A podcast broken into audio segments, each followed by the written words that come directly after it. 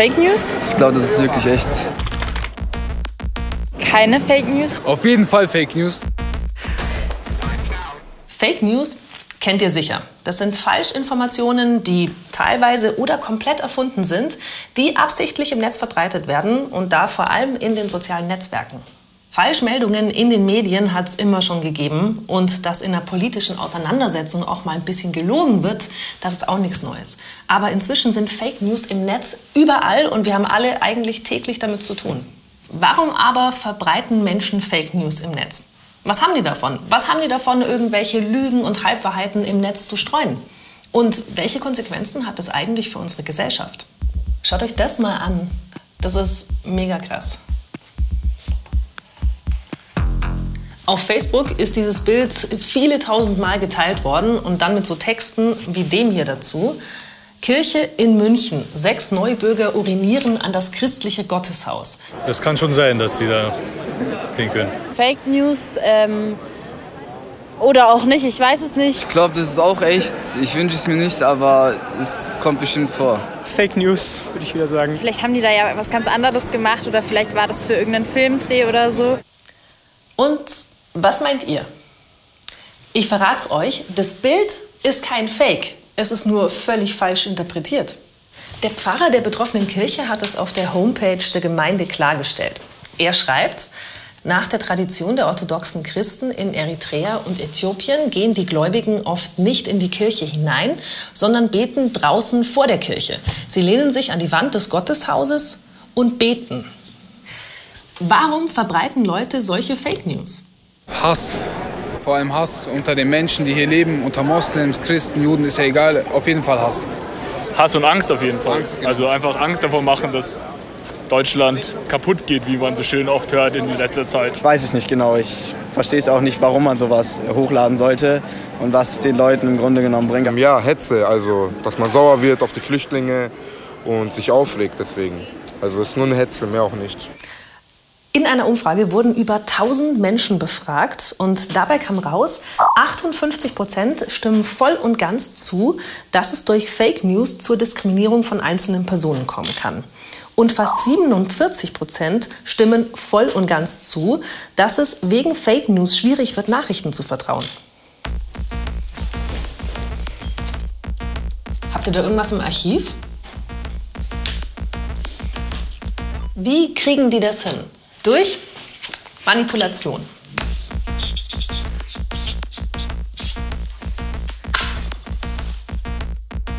Manipulieren, das macht der Mensch ehrlich gesagt ziemlich oft. Und Manipulation funktioniert so, dass ich jemand anderen beeinflusse, um daraus einen Vorteil zu ziehen. Und ich verpacke das Ganze auch noch so geschickt, dass die andere Person gar nicht merkt, dass sie da so ein bisschen manipuliert wird und nicht mehr komplett freie Entscheidungen trifft.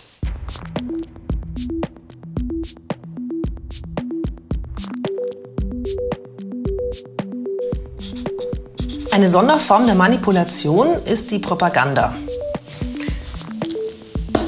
Das ist der Versuch, ein ganzes Kollektiv, also so viele Menschen wie möglich auf einmal zu beeinflussen, damit vor allem eins erreicht wird.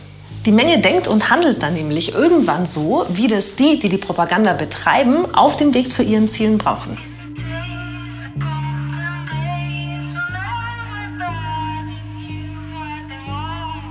Das Kostbarste Besitz auf dieser Welt aber ist das eigene Volk. Sieg heil, Sieg heil! Eine Begeisterung unserer Führer. Früher waren Radio, Film, Fernsehen und die Presse die wichtigsten Propagandamittel, aber heute, da kommen die sozialen Netzwerke noch dazu, YouTube, Blogs oder Foren. Wie schaffen die das? Strategie 1. Staatliche Institutionen, Politiker und Parteien, aber auch klassische Medien, die werden häufig von manipulierenden Nachrichtenseiten beschuldigt, dass sie irgendwas vertuschen, dass sie die Wahrheit nicht sagen, dass sie die Bevölkerung belügen und betrügen. Und die Absicht dahinter, so wird das Vertrauen erschüttert in diese Institutionen und damit auch in das komplette demokratische System.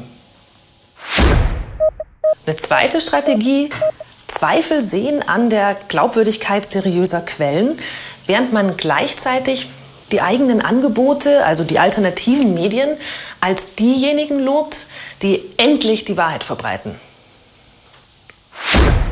Strategie Nummer drei. Man zitiert in Postings aus seriösen Quellen, reißt aber die Nachricht aus ihrem Zusammenhang und missbraucht sie zum Beispiel für rassistische Propaganda. Das Ganze wird dann wieder auf seriöse Seiten verlinkt und die Fake News Seite bekommt so einen viel glaubwürdigeren Anstrich. Strategie Nummer 4. Die sieht so aus. Man spielt mit den Ängsten der User, man warnt vor einem vermeintlichen Horrorszenario, das so und zwar genauso und auf alle Fälle eintreten wird und wertet dabei ganz bestimmte Personengruppen ab. Das größte Thema in dieser Kategorie ist die Multikulti-Gesellschaft und die sogenannte Ausländerkriminalität. Auf dem Foto hier zum Beispiel sieht man einfach nur einen leeren Bus mit leeren Sitzen, keine Burkas.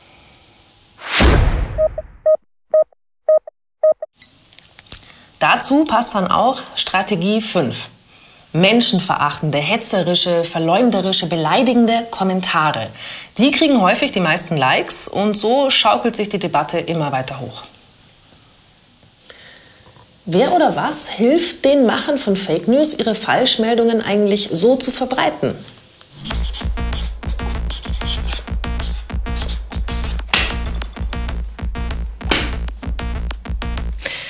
Ob online oder offline, wir alle glauben ja eher Meldungen, die unsere Meinung und unsere Weltsicht bestätigen, als denen, die das nicht tun. Das war immer schon so. Viele Plattformen im Internet nutzen inzwischen allerdings technische Algorithmen. Die analysieren zum Beispiel, wonach ihr mal gesucht habt und filtern dann danach aus dem ganzen Meer von Informationen für euch die Inhalte raus, die nach ihren Berechnungen dazu passen. Das kann zu sogenannten Filterblasen führen. Da ist dann nur noch drin, was ich sowieso schon glaube, was ich sowieso schon nutze und andere Meinungen dringen eigentlich gar nicht mehr zu mir durch. Manipulation kann so besonders gut wirken natürlich.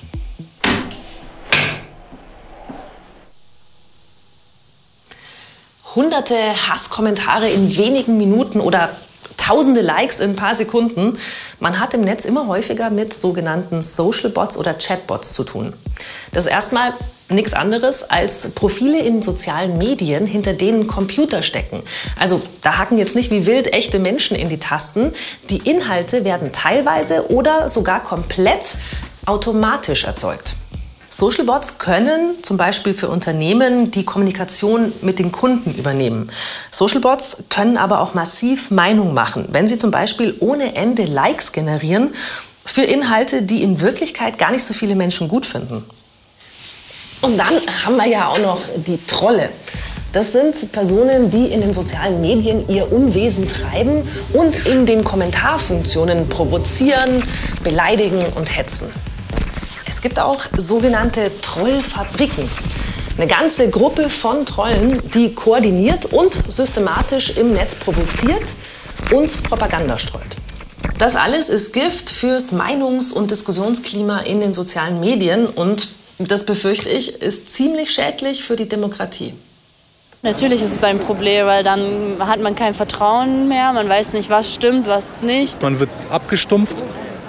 Es kann dann irgendwo ein Riesenkrieg passieren, Völkermord geschehen und man achtet nicht mehr drauf, weil man es eh nicht glaubt. Die Leute werden da bestimmt ein bisschen vorsichtiger, wissen nicht mehr, was sie glauben sollen, was dann natürlich auch wieder gefährlich werden kann. Man wird an beiden Enden radikaler.